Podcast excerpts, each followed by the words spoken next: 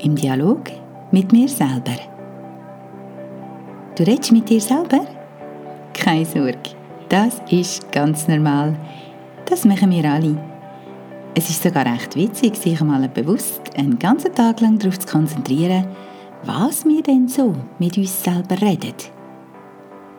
Was es damit auf sich hat und wie du das für dich gut kannst nutzen das erfährst du in dieser Podcast-Folge.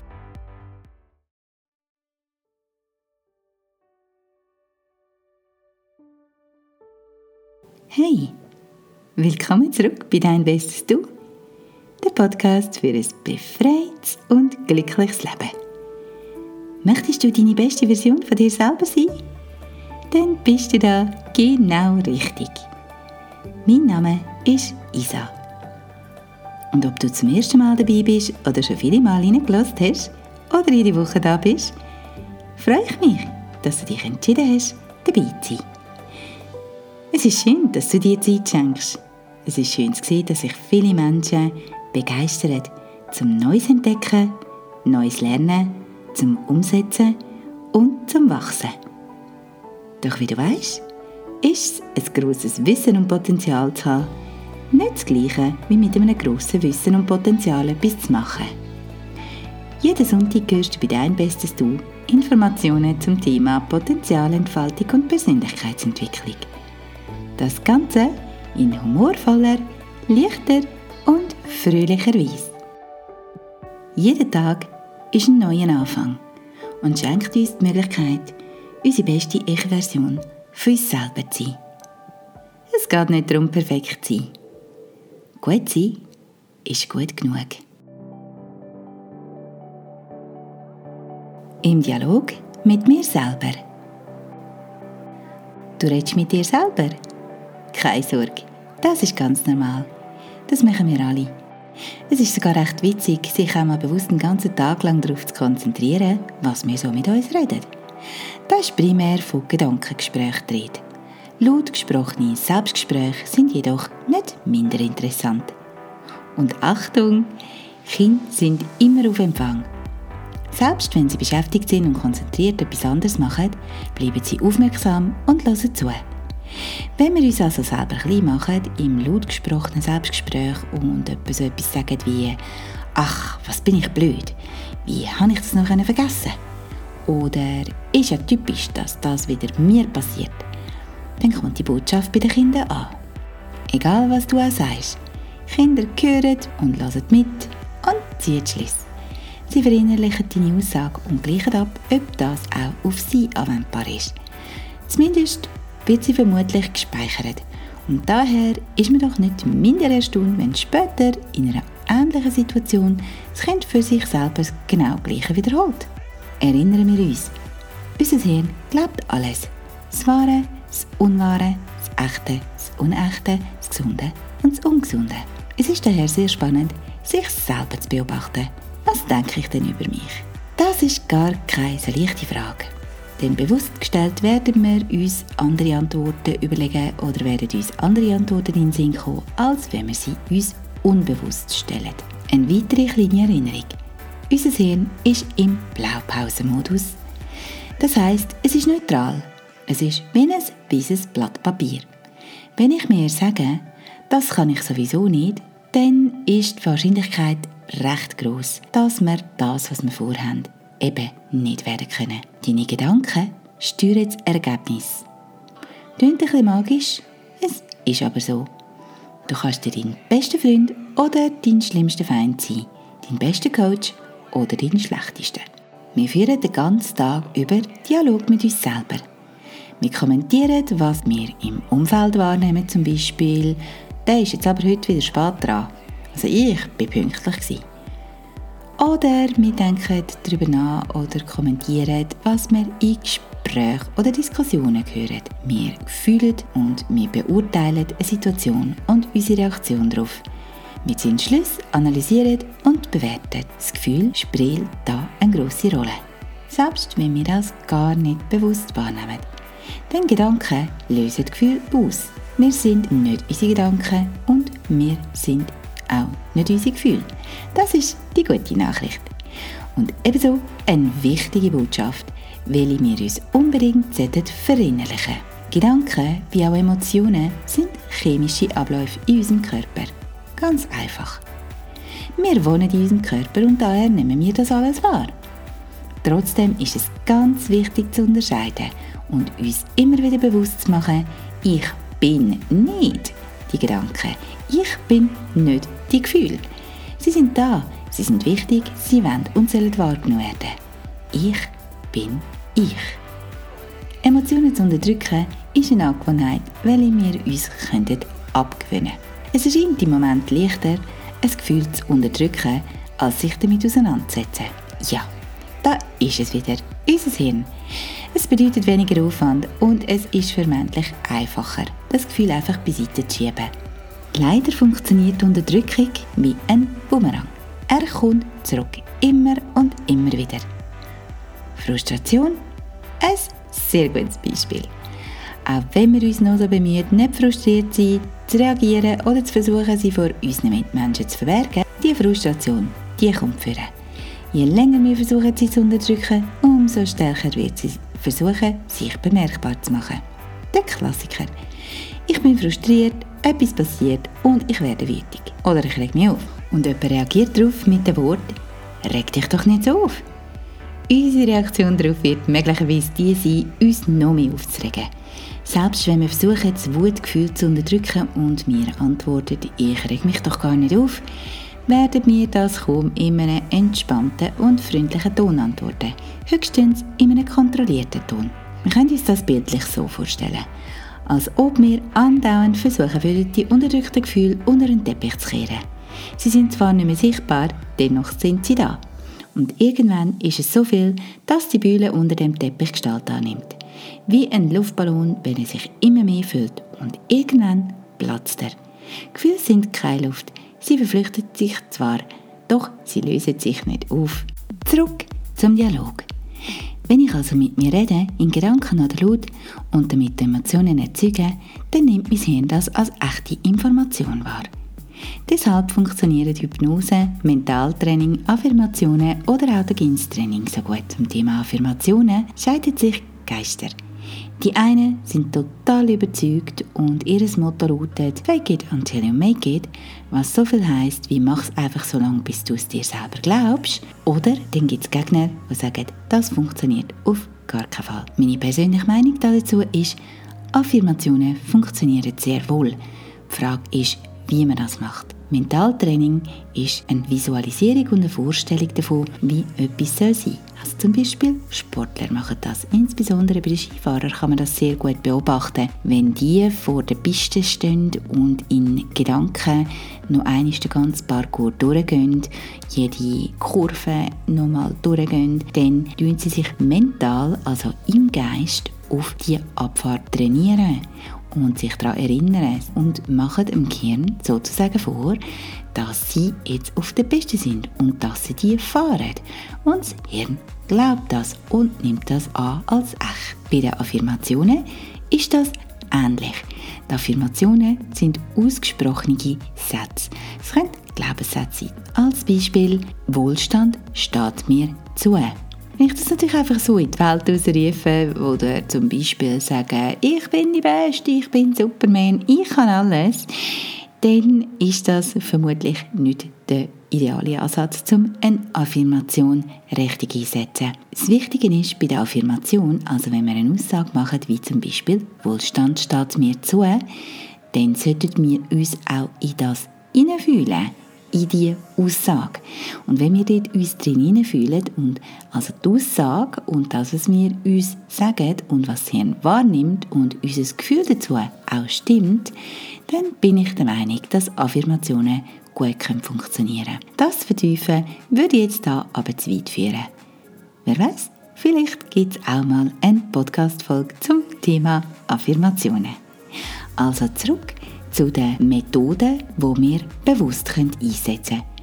Du sprichst bewusst mit dir und wählst für dich aus, was du für dich sagen willst. Also zum Beispiel, Wohlstand steht mir zu. Wieso auch nicht? Natürlich steht mir Wohlstand zu. Das können stärkende, motivierende oder liebevolle Sachen sein, was auch immer denn Botschaft ist. Die kommt aber auf jeden Fall an. Und wenn wir uns negative und unschöne Sachen sagen, hat das ebenso Auswirkungen auf unser Unterbewusstsein und somit auf unsere Gefühle. Die Art, wie du ganz generell kommunizierst, also auch in gesprochener und geschriebener Sprache, gegen aussen in deinem Umfeld hat ebenfalls einen Einfluss darauf, wie dein Leben in der Realität aussieht. Das klingt auf den ersten Blick möglicherweise ein bisschen verwirrend. Trotzdem ist es so. Und mit wem fängt deine Kommunikation an? Mit wem kommunizierst du am häufigsten? Mit dir selber.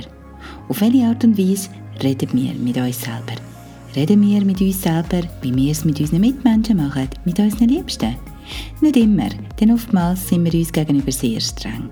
Manchmal sogar richtig böse. Wir können uns selber fertig machen, rügen und gehen mit uns selber nicht sehr liebevoll um. So wie wir das im Inneren machen, machen wir das manchmal auch im Äußeren. Insbesondere, wenn es um Reaktionen in unvorhergesehenen Situationen geht. Wir können uns im Dialog mit uns selber klein machen oder wir können uns aufbauen. Wir können uns schwächen oder wir können uns stärken. Wir können uns fröhlich oder traurig stimmen. Wenn wir uns traurig fühlen, können wir die Situation verbessern und uns gut zureden. Oder aber können sie noch schlimmer machen, indem wir uns bemitleiden. Das dürfen wir auch machen, aber nur für eine bestimmte Zeit. Ich gebe mir amig 5 bis 10 Minuten und dann sage ich mir so, genug bemitleidet, genug gewesen, genug verrückt gewesen, es langt. Jetzt weiter. Ich tobe mich also so richtig aus und erlaube mir das, so richtig einzutauchen. Aber dann wechsle ich meinen Modus, weil schließlich ist es nur verlorene Zeit. Wenn wir über Stunden in diesem Zustand verharren oder über eine halbe Stunde und so richtig wütig werden oder verrückt sind oder enttäuscht sind oder was auch immer uns da gerade so verrückt macht, dann wird es nicht wirklich besser, je länger dass wir uns in diesem Zustand aufhalten.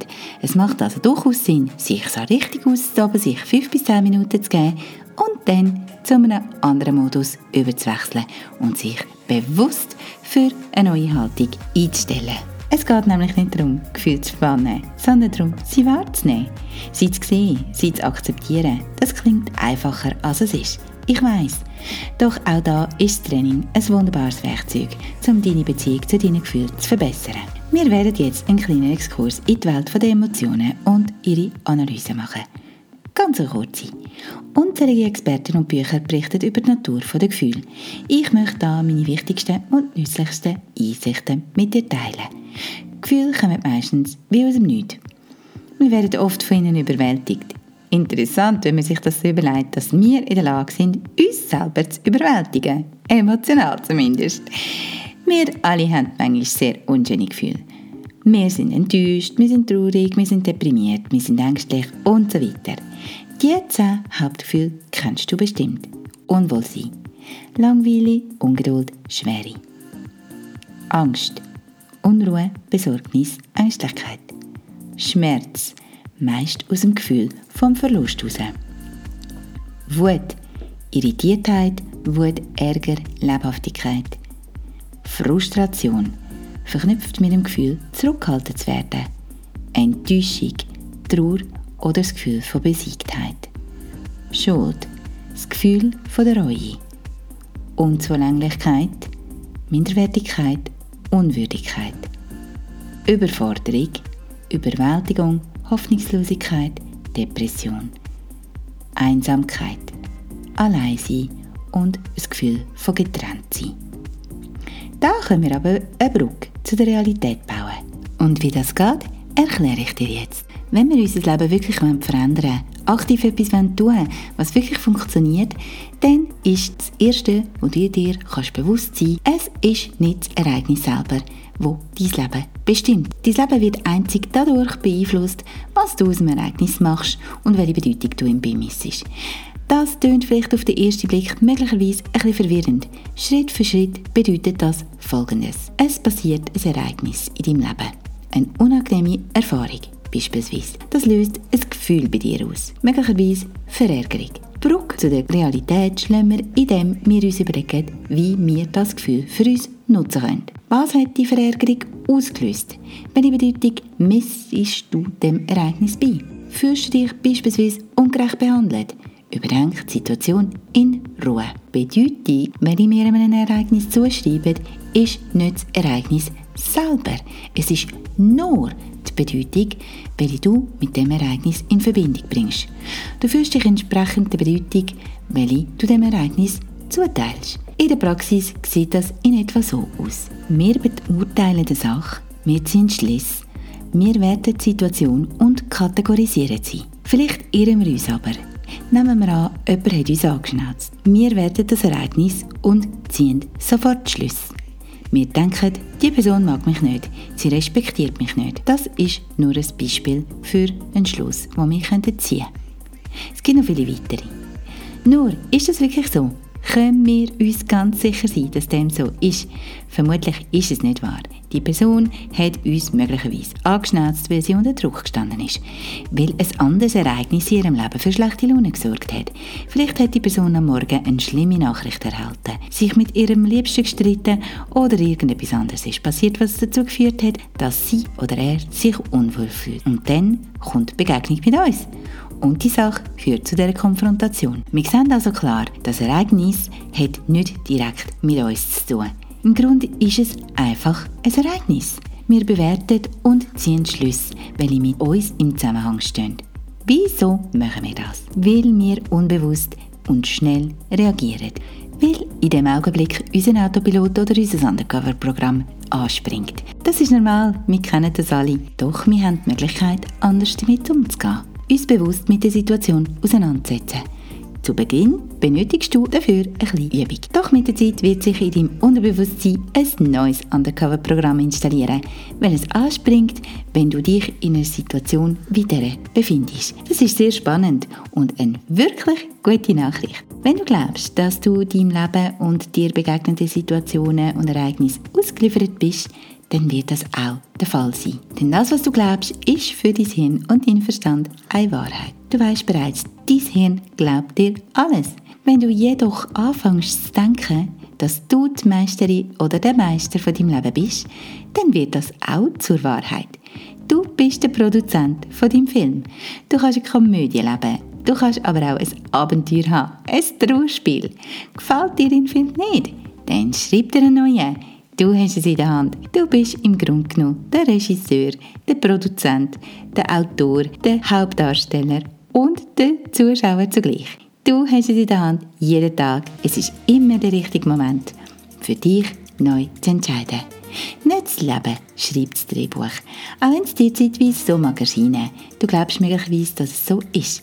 Doch wenn du ehrlich mit dir selber bist, dann siehst du ein, dass der Verlauf der Ereignisse, also was du daraus gemacht hast oder daraus machst, von dir bestimmt wird. Gewisse Menschen passieren schreckliche Sachen. Sie erleben grausame Ereignisse. Das ist nicht zu unterschätzen. Wir können nicht verhindern, dass in unserem Leben solche Sachen passieren oder uns widerfahren.